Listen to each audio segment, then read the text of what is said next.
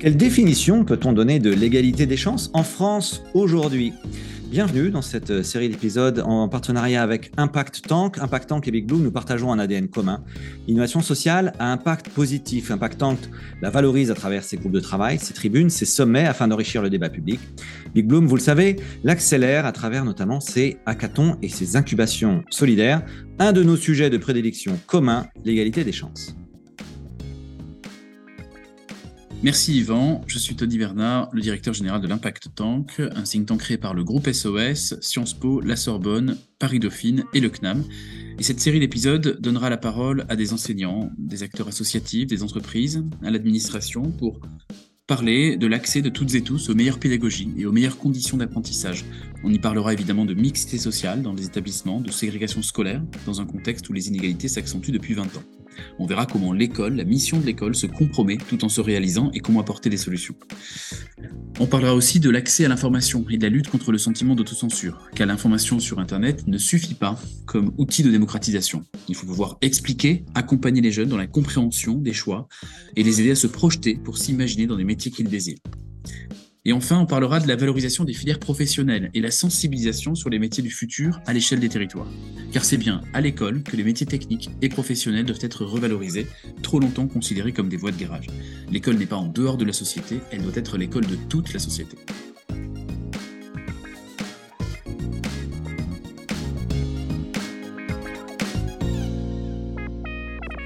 Bonjour à toutes et à tous, bienvenue sur ce nouvel épisode du podcast By Doing Good, le podcast de l'innovation sociale raconté par ceux qui la font.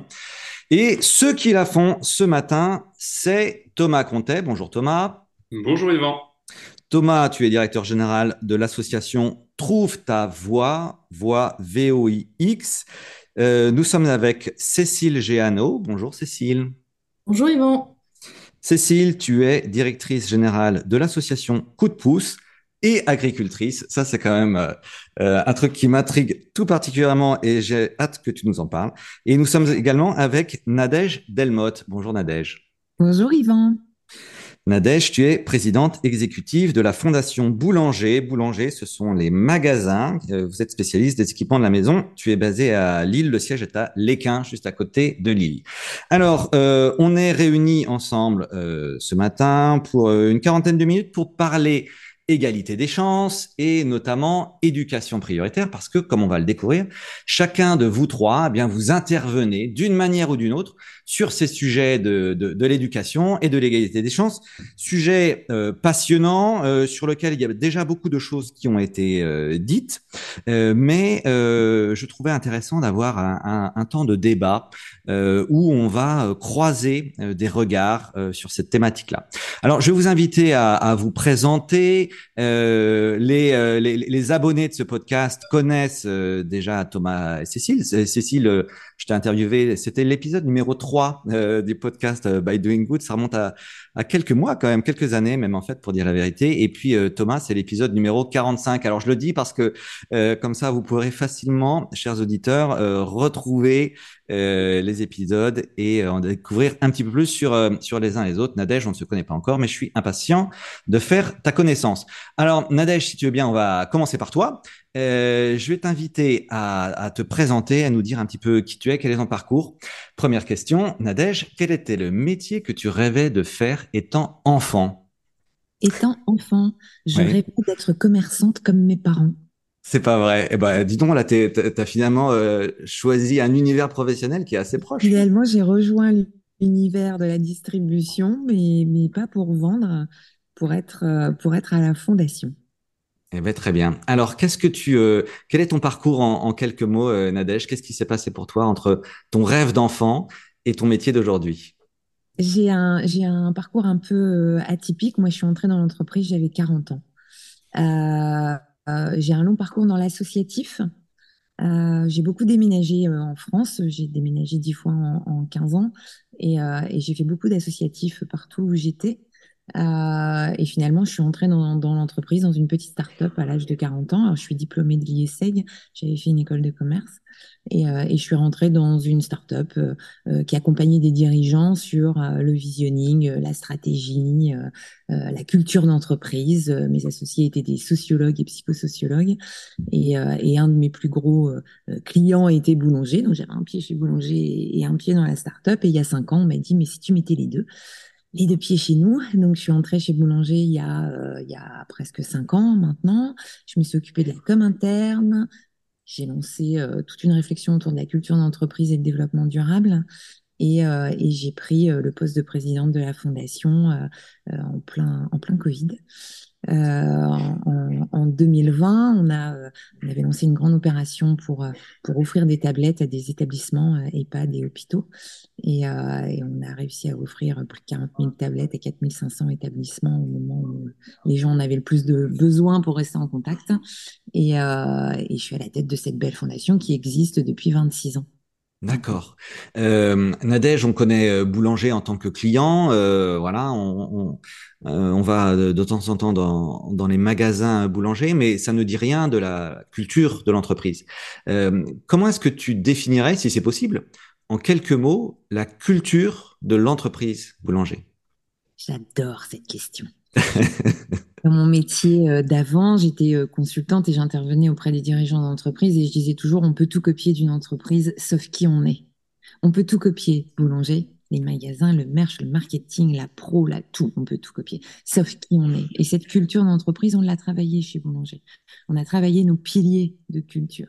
Nous sommes des artisans commerçants. Nous sommes nés il y a plus de 65 ans, des frères boulangers, et donc cette culture d'artisans commerçants, on l'a beaucoup travaillé pour garder cet ADN, hein, savoir de où on vient, mais pour aussi euh, euh, bien faire vivre nos valeurs plutôt que de les coller contre les murs. On dit chez Boulanger qu'on est pro, simple et sympa. Et, euh, et, ces valeurs, elles vivent et elles se transmettent. Et il y a une culture de la transmission très forte chez Boulanger. Il y a une promotion interne qui est forte, qui est d'abord incarné euh, le, directeur euh, général du groupe auquel on appartient, a commencé responsable d'univers dans, un magasin. Donc la culture de promotion interne, elle est, très forte, dans une culture de transmission très forte. Et, on appartient aussi à, à, un groupe qui est l'Association familiale Mullier, et euh, avec ces notions de transmission et de partage euh, et donc la fondation a été créée il y a plus de 26 ans. Et la notion de transmission et de partage, elle est en chacun d'entre nous. La, culture, elle est, la culture et l'identité est très forte chez, chez chacun d'entre nous, chez Mélanger. D'accord. Et donc vous utilisez ce terme d'artisan euh, que je trouve effectivement super intéressant et assez euh, atypique. Euh, euh, donc on entend beaucoup de choses derrière l'artisanat, mais euh, notamment, bah, moi je mettrais euh, voilà le, la recherche de l'excellence, le petit pas, le, le, le geste le plus. Le lien. Ouais, le, lien, ok. Le lien avec les gens, la proximité avec les gens, le service. Euh, c'est Bernard Boulanger, le fondateur, qui disait euh, euh, on entre chez Boulanger en client, on ressort en ami. Cette notion de service, elle est aussi très importante et elle est encore plus importante aujourd'hui, au moment où on est en train de repenser. on a relancé un processus de vision chez Boulanger. On, on, repense même le business model aujourd'hui. Hein le réchauffement climatique et la transition du monde fait que les entreprises doivent aussi être en transition, y compris sur leur business model, sur leur modèle économique. Donc, euh, devenir une société aussi de services, l'allongement de la durée de vie des produits, euh, les métiers se transforment. On va avoir besoin de plus en plus de gens qui réparent, qui reconditionnent. Euh, donc, la notion d'artisan, elle est très forte, que ce soit dans le métier, dans la relation ou, dans la façon d'être. Hein. Le, pouvoir d'agir, il est très fort aussi en local chez Boulanger. On parle plus de zone de, de, chalandise, on parle de zone de vie aujourd'hui. Donc euh, oui, cette culture d'artisan, elle revient en, force, j'allais dire, et c'est tant mieux. Et, euh, et, et, dans cet euh, à quoi ça sert d'avoir une fondation d'entreprise? Et, quel lien est-ce que tu fais entre cette culture de boulanger dont, tu nous as parlé et l'action de la fondation euh, Boulanger, qui est donc plutôt tournée vers l'externe, j'imagine, et, euh, qui vise à, travailler sur ces sujets d'égalité des chances? Euh, cet outil qu'est la fondation, comment est-ce que vous vous en servez chez Boulanger? C'est un outil de création de valeur. Aujourd'hui, on dit chez Boulanger que les entreprises qui vont durer, elles auront d'abord un rôle dans la société. Avant d'impacter leur marché, elles vont impacter la société. C'est quoi notre rôle dans la société? Chez Boulanger, en quoi on est utile à la société? Les gens viendront chez nous parce que c'est nous et pas parce qu'on a le bon produit au bon moment, au meilleur prix. Ça, plein d'autres gens peuvent le faire. Donc, on, on, travaille notre rôle dans la société. Et le rôle dans la société, il doit permettre de créer de la valeur dans la société. Et la fondation, on est d'ailleurs en train de travailler sur cette, cette mesure de création de valeur.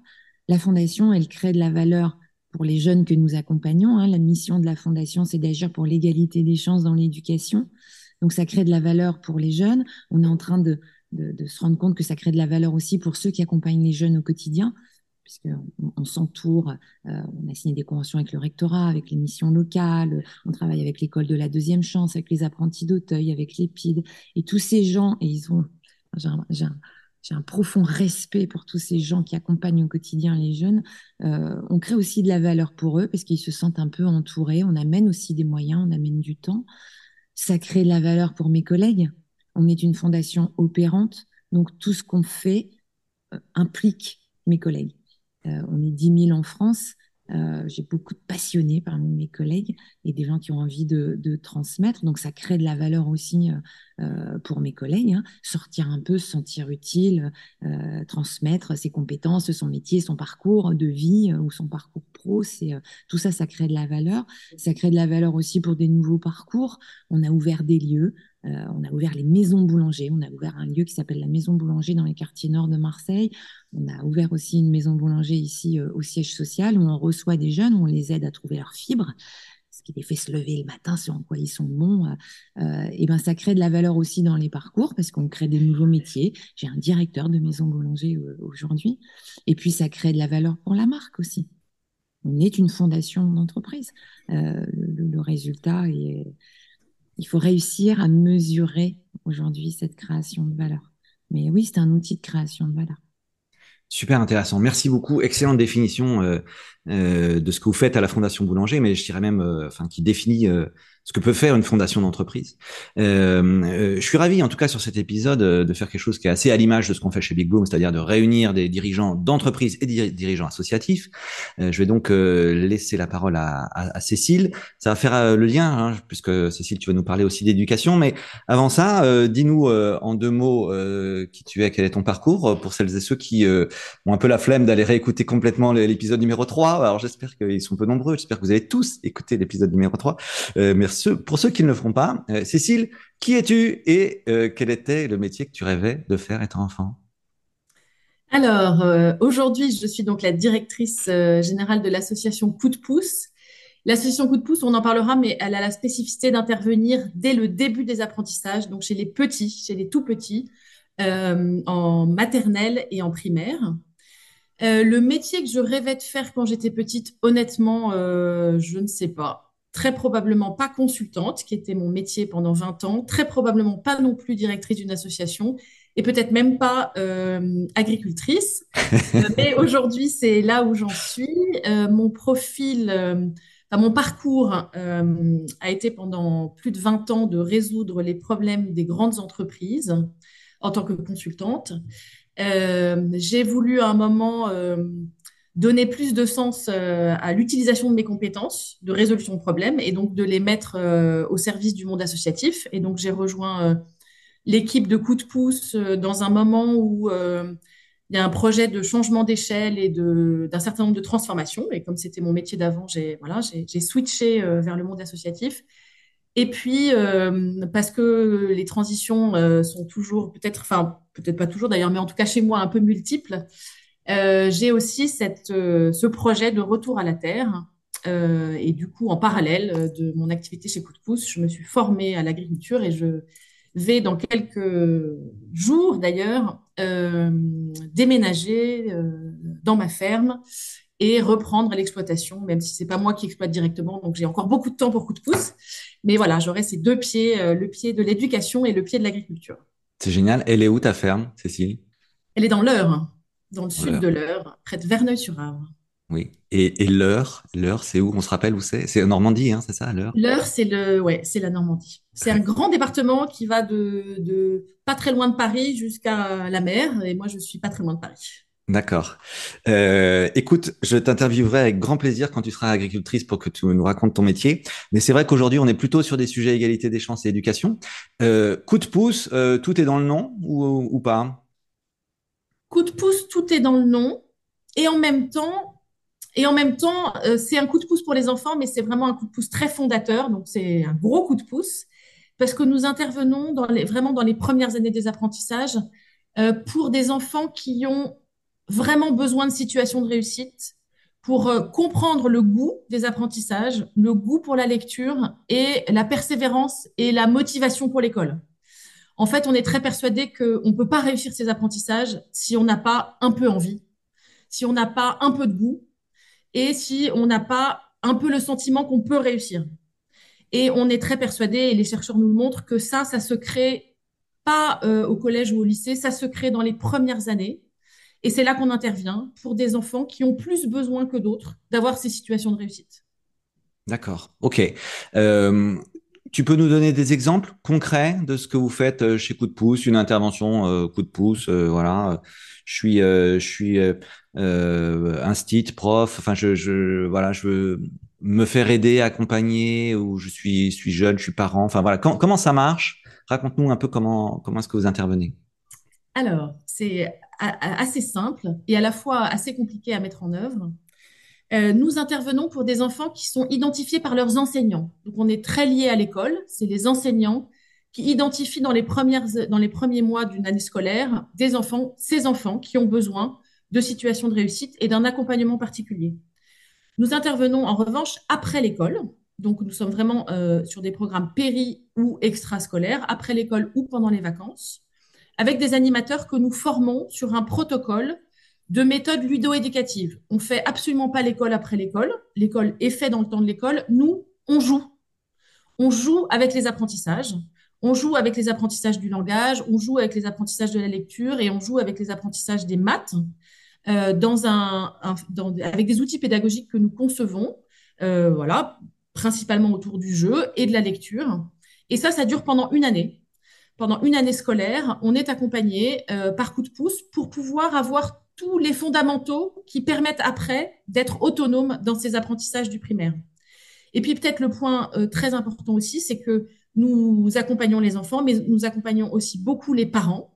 Euh, beaucoup de parents vivent l'éloignement scolaire de leurs enfants comme une, fatalité parce que que l'école peut, peut intimider, parce qu'on peut avoir un passé scolaire pas facile, parce que etc. Et nous, on veut absolument embarquer les parents dans la réussite scolaire de leurs enfants en les accompagnant sur ce qui est important pour faire réussir, pour permettre à son enfant de réussir à l'école. C'est pas forcément de le faire travailler, de faire faire ses devoirs deux heures tous les soirs.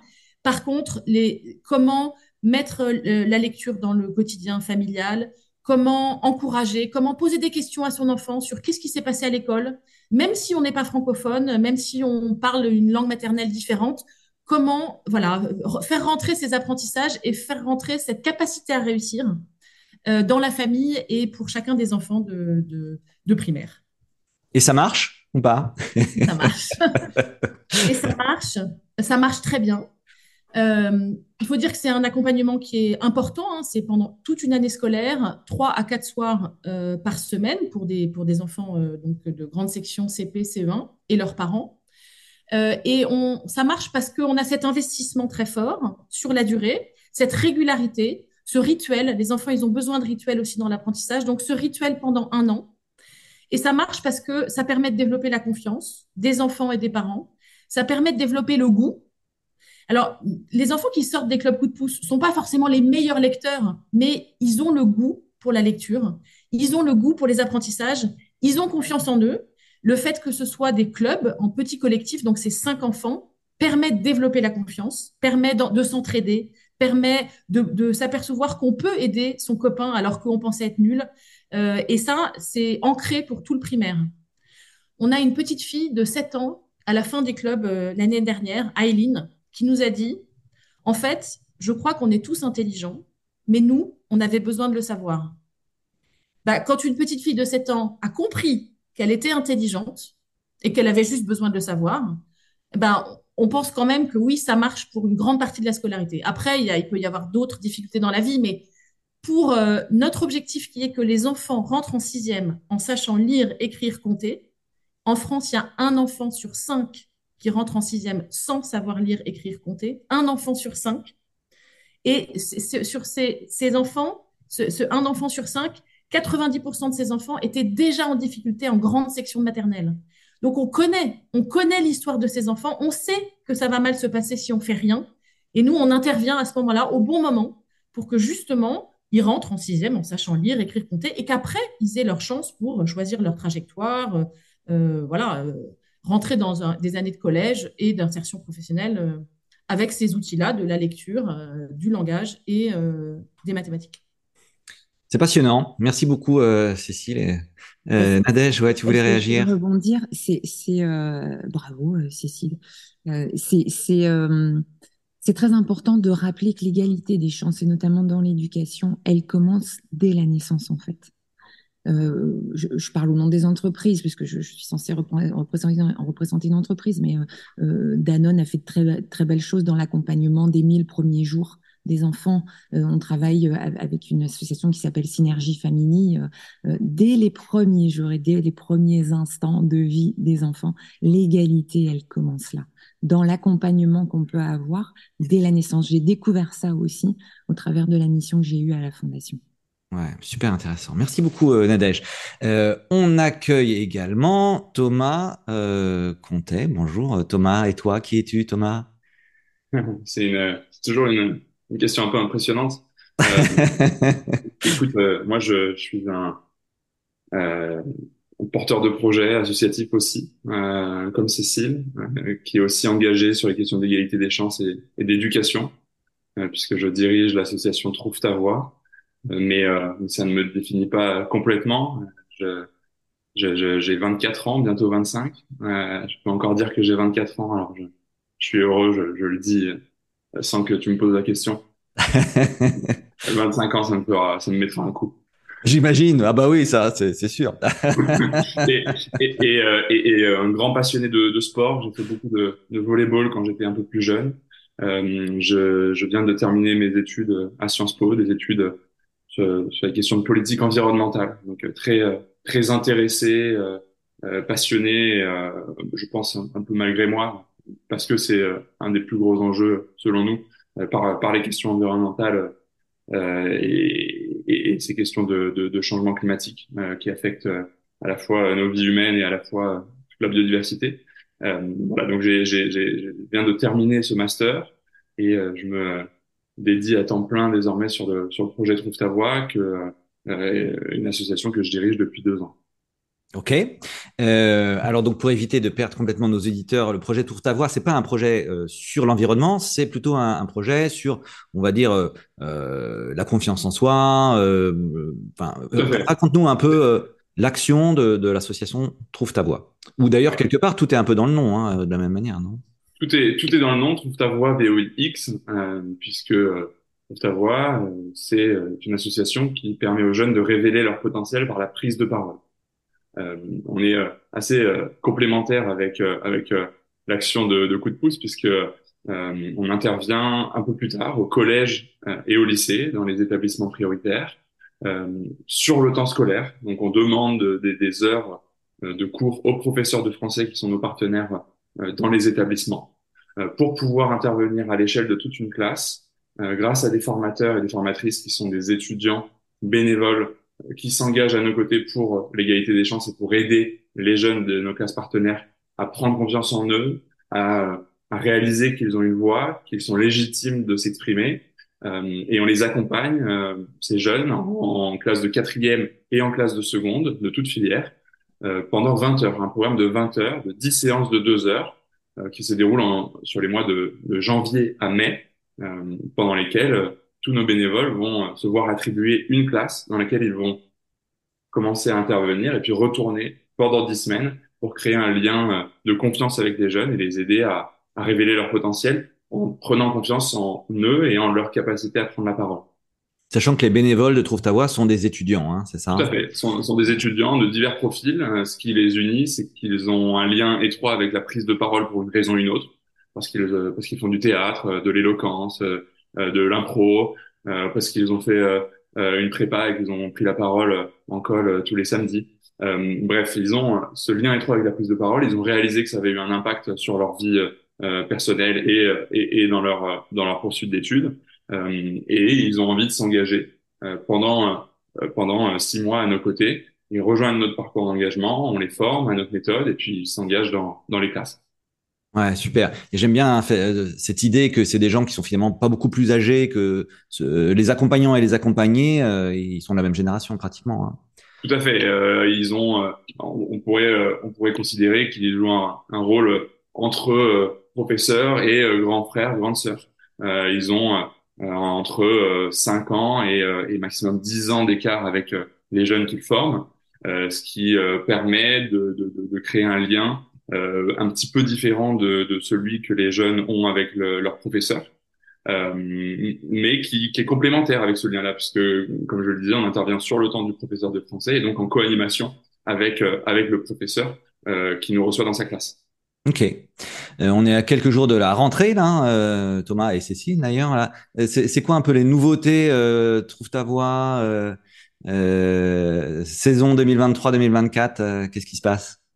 Alors, saison 2023-2024, c'est euh, d'abord, euh, après un test euh, assez concluant, le, le, déploiement de notre programme au collège en, en, classe de quatrième, qui a été testé l'année dernière en partenariat avec l'Académie de Paris dans, dans cinq classes et qui va se, se déployer dans, dans 15 établissements de la région académique Île-de-France. donc, on, passe un, on passe un cap pour voilà remonter petit à petit le, le fil de la chaîne éducative et, euh, et, intervenir au collège alors que depuis 2018 on intervenait euh, exclusivement en, classe de seconde. Euh, donc c'est un grand pas pour nous pour pour toucher des jeunes encore un peu plus jeunes et, et, avec d'autres méthodes, en mobilisant d'autres outils pour les aider. Et, et on a et on lance un, un, un pilote dans l'académie de, de, Montpellier en région Occitanie avec quelques établissements qui sont engagés dans le, projet Trouve ta voix. On pose quelques bases euh, d'un potentiel changement d'échelle qui pourra se dessiner dans les années à venir si on, le souhaite. Le fameux sujet de l'essaimage que beaucoup d'associations rencontrent. Euh, nous sommes réunis sur la thématique de l'égalité des chances. Euh, Sissi, Nadège, Thomas, quelle définition est-ce que vous donneriez l'égalité des chances? C'est quoi pour vous l'égalité des chances aujourd'hui en France? Qu'est-ce qui marche Qu'est-ce qui marche pas C'est quoi les grands sujets auxquels il faut qu'on s'attaque selon vous. Qui commence? Nadège, tu as ouvert ton micro, tu veux commencer? Quels sont les grands sujets auxquels on doit s'attaquer Est-ce qu'on a trois heures devant nous? Eh ben non, tu as quelques minutes. non, euh, euh, on est dans une transition du monde. Voilà on, parlait de politique environnementale, euh, euh, voilà, hein, la, crise environnementale euh, est très liée aussi de toute à la crise sociale. Hein, il ne faut pas différencier, il ne faut pas séparer les deux. Je pense que les deux se traitent en même temps. les inégalités, elles se creusent les inégalités, elles, se creusent à tous les niveaux, euh, y compris dans des sociétés euh, euh, économiques comme les nôtres, en tout cas occidentales, soi-disant avancées comme les nôtres. Les inégalités, elles se creusent. Et, c'est terrible, hein, déjà pour ceux qui les vivent, mais c'est aussi terrible pour notre futur commun. Si les jeunes, j'aime bien le Trouve ta voix, on a un programme qui s'appelle Trouve ta fibre, si les jeunes aujourd'hui ne trouvent pas leur place dans le monde pour pouvoir exercer tout leur talent, toutes leurs compétences, leur envie. Là, on voit cette jeune génération aussi euh, euh, qui, qui, a envie de faire plein de choses. Euh, ben, le monde, il ira pas mieux. Donc, l'égalité des chances aujourd'hui, c'est laisser la place à tous ceux qui veulent l'apprendre, bien sûr, euh, il faut leur montrer qu'ils peuvent l'apprendre, leur donner euh, confiance en eux et leur dire. Euh, on fait pas du social en fait quand on travaille l'égalité des chances dans l'éducation. On fait pas du social en fait. On appelle au secours. On appelle au secours tous ces jeunes pour leur dire mais venez, venez, on a besoin de vous dans un monde qui va pas bien du tout. Et quand on arrive à leur redonner, et souvent ça commence par là, leur redonner confiance, leur apporter de l'attention, les entourer, leur dire que ben oui, ils ont, euh, moi, je suis fatiguée d'entendre des jeunes qui disent je suis bon à rien, mauvais en tout. c'est juste pas possible en fait. C'est pas possible, c'est que tu n'as pas trouvé. Euh, et, quand on aide tous ces jeunes, du plus petit au plus, on accompagne des jeunes jusqu'à 25 ans et plus, quand on leur donne confiance et que qu'ils ont envie de prendre leur place, pour moi c'est ça l'égalité des chances en fait. C'est l'égalité des chances pour tout le monde, mais aussi l'égalité des chances dans notre monde pour que tout le monde réussisse à, avoir un futur à peu près euh, souhaité ou souhaitable. C'est ça. Donc c'est à la fois un sujet individuel et collectif. En fait, c'est un sujet qui touche euh, chacun et chacune, et c'est aussi un sujet de société, euh, de, vivre ensemble. C'est un phénomène de société aujourd'hui. Hein. Il y a 60% des lycéens qui ne savent pas ce qu'ils veulent faire dans la vie. Quand on interroge les adolescents, il y a une étude qui est sortie, un adolescent sur deux entre 11 et 15 ans, quand on lui dit est-ce que tu crois avoir les outils pour atteindre tes rêves? 45% répond je n'ai pas de rêve. C'est quand même un phénomène de société. C'est l'égalité des chances, c'est redonner confiance et, apporter un peu de, lumière et de, projection et d'horizon euh, pour espérer un monde euh, déjà plus inclusif. Donner une place à chacun et pas seulement ceux qui ont fait de longues études. Euh, on en a besoin pour résoudre tous ces problèmes du, monde. On dit toujours le monde de demain, mais c'est le monde d'aujourd'hui hein, qu'on y est. Hum, hum, ok. Merci Nadège. Cécile?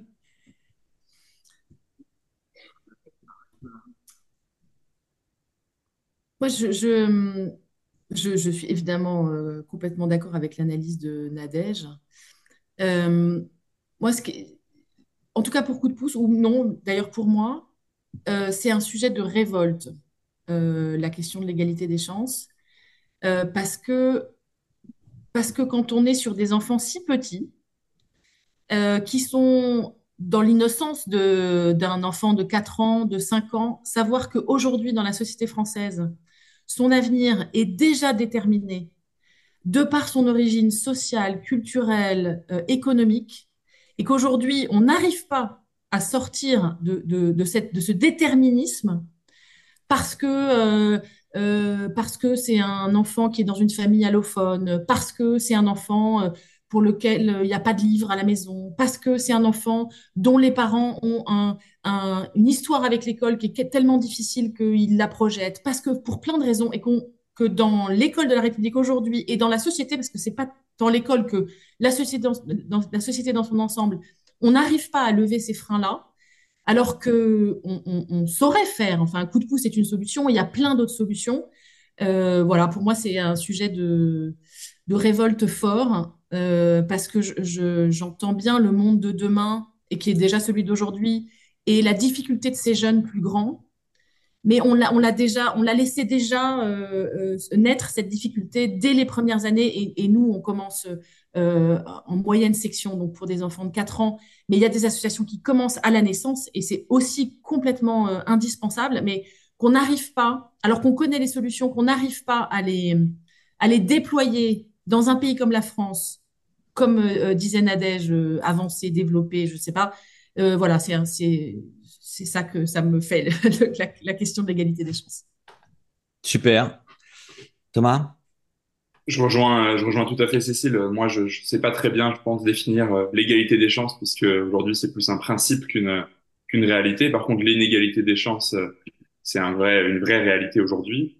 Euh, on a, euh, mais, mais je, je, je, reprends les mots de, de Cécile en, en, posant des différents, mais c'est la même idée. On a un déterminisme social extrêmement profond, profondément ancré dans notre société et en France.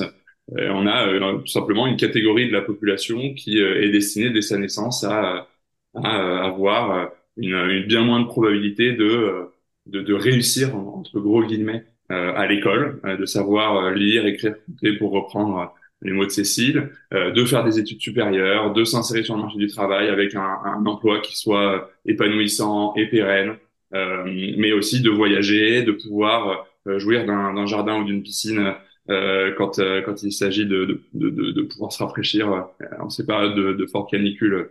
C'est, on voit clairement que c'est ça, fait partie de cette de, de cette grande masse d'inégalités euh, et, et, donc cette inégalité des chances, elle est, réelle. Euh, et, et, moi, je pense que mon engagement pour l'égalité des chances, c'est simplement un, une, le, le, le l'envie, le besoin de ne pas cautionner cette, cette réalité-là d'inégalité des chances et donc d'essayer de construire pierre par pierre une société qui, qui, soit de moins en moins inégalitaire.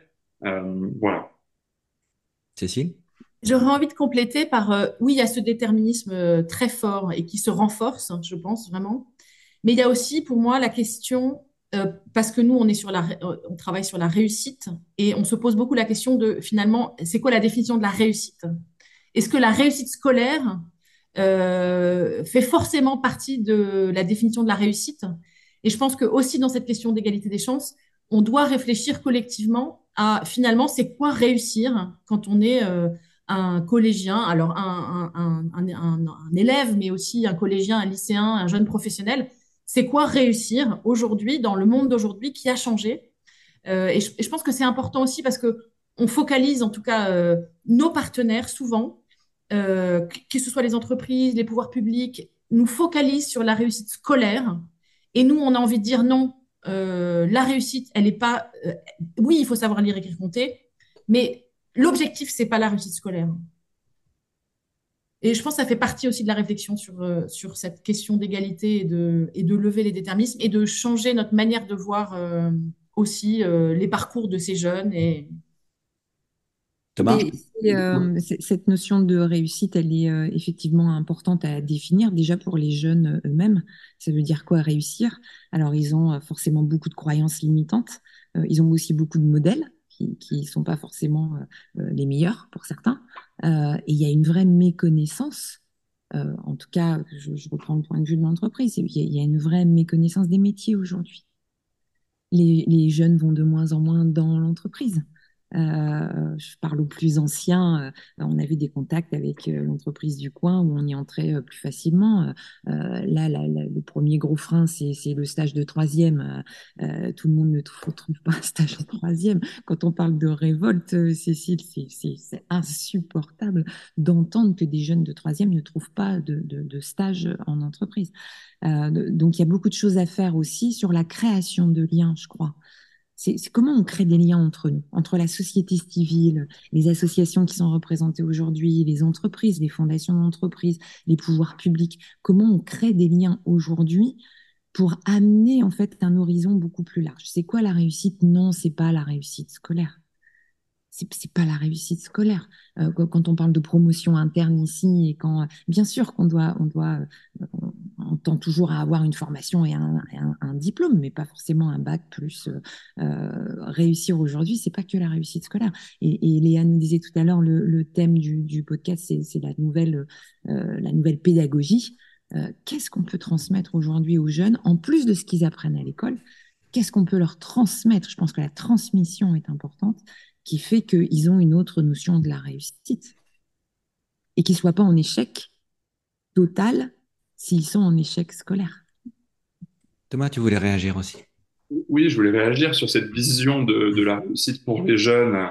Euh, on, bah, chez Trouve ta voix, les, formations, euh, les, 20 heures de formation se déroulent euh, autour d'un fil rouge pour les jeunes qui vont devoir euh, écrire un discours. Ça, c'est pour notre formation en classe de seconde. C'est un petit peu différent en classe de quatrième avec l'écriture d'un récit euh, collectif. Et donc, en classe de seconde, ils écrivent chacun un discours sur des, euh, des sujets assez larges, euh, qui, qui touchent soit, enfin, qui leur demandent toujours une part d'introspection et qui ensuite peut les amener à, à sentir des prémices d'engagement. Euh, et un des, des, sujets qui a été le plus choisi cette année, enfin l'année 2022-2023, par les classes, puisque c'est les élèves eux-mêmes qui choisissent le sujet en début de, de cycle de formation, euh, c'était justement qu'est-ce que réussir sa vie? Et alors, euh, dans les premières idées qu'ils mettent sur le papier, euh, on a euh, justement, Nadège, tu parlais de, de, de, modèles qui sont pas forcément toujours des bons, en tout cas pas les bons pour tout le monde, euh, puisque Cristiano Ronaldo, Kylian Mbappé ou des influenceuses vont être les premières idées posées sur le papier. Et par contre, quand derrière, on prend le temps avec les jeunes de leur faire comprendre qu'ils ont un vécu, qu'ils ont euh, des expériences, euh, qu'ils ont euh, des, des, choses qui les révoltent, des choses qui leur procurent des sentiments, des émotions positives, ils vont dépasser ce, cette, cette, première vision-là de la réussite et, et vont, vont arriver avec une richesse extraordinaire de de, de, de, vision de la réussite, beaucoup plus euh, difforme qu'à l'origine dans les premières séances, et avec pour moi, la réussite, c'est euh, ça va être d'avoir une famille qui continue à, à, se parler, à se voir dans quand quand ma grand-mère sera en maison de retraite. moi, ça va être de pouvoir dire à mes parents que que je dessine et que je dessine bien et que je vais en faire mon, mon ma vie euh, et aussi d'autres euh, parcours euh, peut-être plus classiques. Et certains qui restent avec la volonté la ferme volonté de devenir footballeur professionnel. Mais mais en tout cas je pense que quand on prend le temps de d'échanger de, avec ces jeunes de leur faire de, de, les faire réfléchir sur ce qui les anime profondément et ensuite de leur tendre un micro en tout cas de leur de, leur construire un terrain d'expression pour qu'ils puissent les exprimer et qu'ils se sentent euh, légitime d'avoir ces envies-là et cette vision-là de la réussite, euh, on, bah, on arrive avec une, une richesse bien plus, euh, grande. C'est ça la création de richesse hein, pour, eux et, pour leur famille et, peut-être aussi pour le monde. Moi, j'ai un exemple assez saisissant. Ça fait des mois qu'on essaie de recruter des techniciens. Euh, Aujourd'hui, on doit beaucoup plus réparer, on doit reconditionner et on n'arrive pas à recruter des techniciens euh, bah forcément, ça fait pas rêver. Hein. Les annonces font pas rêver. On imagine toujours le technicien euh, qui arrive pour réparer la machine à laver, qui gagne 3 francs 6 sous, et donc ça fait plus rêver la jeunesse. Et, euh, dans notre programme Trouve ta fibre, on a mis en place en fait des ateliers autour de la réparation. Donc euh, on reçoit des jeunes et les jeunes euh, changent l'écran d'un téléphone, réparent une machine à laver, réparent aussi un ordinateur, et on leur explique toute l'histoire de ces produits. On explique aussi l'impact sur la planète, qu'il vaut mieux acheter du reconditionné ou se passer, passer en low-tech euh, que, que, changer de téléphone euh, tous les ans, que ce sont les métiers de demain, que dans ces métiers, on peut être sur la route, qu'on est encore les seuls à rentrer chez le client quand on est, donc on développe aussi une relation avec les gens quand on est technicien. Euh, c'est l'atelier qui fonctionne le mieux c'est l'atelier où on a plus d'inscriptions. Les missions locales à Marseille me disent, mais quand on ouvre les inscriptions sur ces ateliers, c'est comme si on donnait des places de concert. En cinq minutes, c'est plein. Et pour les filles comme pour les garçons. C'est un truc incroyable. On a redonné du sens. C'est un métier de demain. Tu participes à un meilleur monde. Tu fais les gamins qui font et qui réparent l'ordinateur sur un temps court. On a créé la panne, eux savent réparer. Quand on leur explique comment on peut réparer une machine à laver, ben, content de rentrer chez eux aussi pour dire à maman ou papa, ben, tiens, il y a un problème. Non, non, on va pas la changer, la machine, on va pas appeler l'assistante sociale. Moi, je sais faire. Donc, on, a, euh, quand on, a, quand on aborde cette notion de richesse, de création de valeur et qu'est-ce que tu as envie de faire et qu'on leur dit que la notion de réussite, elle n'est pas liée à un parcours éducatif euh, pur scolaire, ça crée des, moments incroyables. Merci beaucoup pour ce témoignage. Et moi, ce qui me frappe à vous écouter, c'est euh, le, sentiment d'une certaine simplicité en fait dans les solutions, parce que le, sujet est complexe, mais finalement, ce qui fait vraiment avancer la société, c'est des, petits gestes, des choses assez simples qui, relèvent presque de du bon sens, j'allais dire, mais euh, qui nécessitent que chacun s'empare du, sujet collectif de l'égalité des chances, agisse euh, à son niveau. Et euh, c'est pas forcément des, on n'a pas besoin de technologie euh, euh du 23e siècle et on n'a pas besoin de millions d'euros. On a besoin d'agir chacun à son niveau. Et c'est ce que vous faites tous les trois dans des contextes professionnels très différents. Mais en tout cas, merci pour votre action. Euh, on arrive au, terme de cet échange. Je vous donne une baguette magique chacun. Euh, vous avez euh, un, un, vœu à faire là pour faire en sorte qu'il y ait un petit peu plus d'égalité des chances dans notre monde.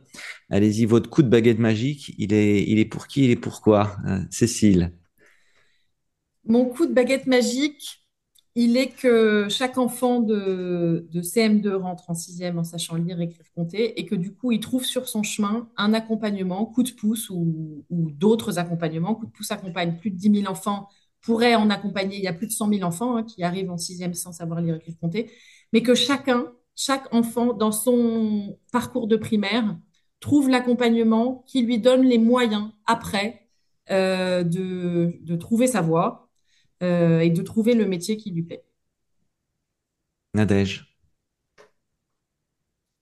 Euh, le coup de baguette magique, je crois que si chacun d'entre nous, on se regarde, on regarde un peu notre parcours et notre vie, on a eu, on a croisé des gens qui nous ont fait voir la vie autrement, qui nous ont appris des choses, qui nous ont, on a, souvent, enfin je suppose que pour vous c'est pareil, on se souvient de deux ou trois personnes qui, qui, ont, qui ont changé ou influencé notre parcours.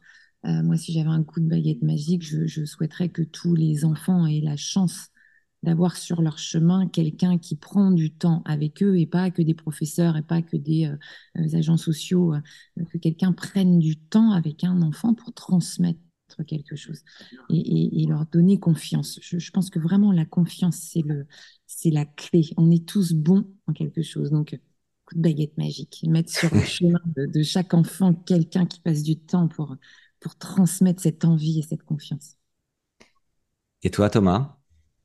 Moi, euh, le coup de baguette magique, il serait euh, mis pour que l'oral, la prise de parole, le, débat, l'art de savoir écouter, euh, s'écouter, soit mis au cœur de, des enseignements, notamment au collège et au lycée, où on perd vraiment cette, ces cadres de discussion et d'échange dans les classes et donc à, l'école, pour que tous les jeunes se rendent compte qu'ils ont une voix, qu'ils se rendent compte que cette voix compte et surtout qu'ils soient outillés pour euh, pour affronter tous les, euh, euh, ou en tout cas pour, pour profiter de tous les moments importants dans leur vie où ils auront, pourront se sentir pleinement acteurs de, de, notre société en prenant la parole, en, parlant et en s'enrichissant de, de, des, des, paroles des autres.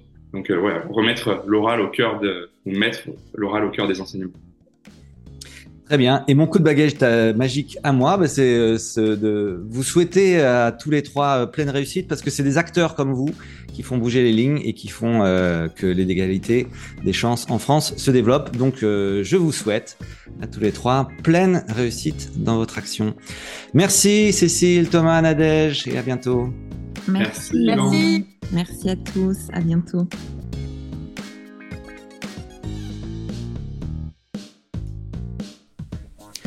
Et voilà, c'était By Doing Good, le podcast de l'innovation sociale raconté par ceux qui la font. Merci pour votre écoute.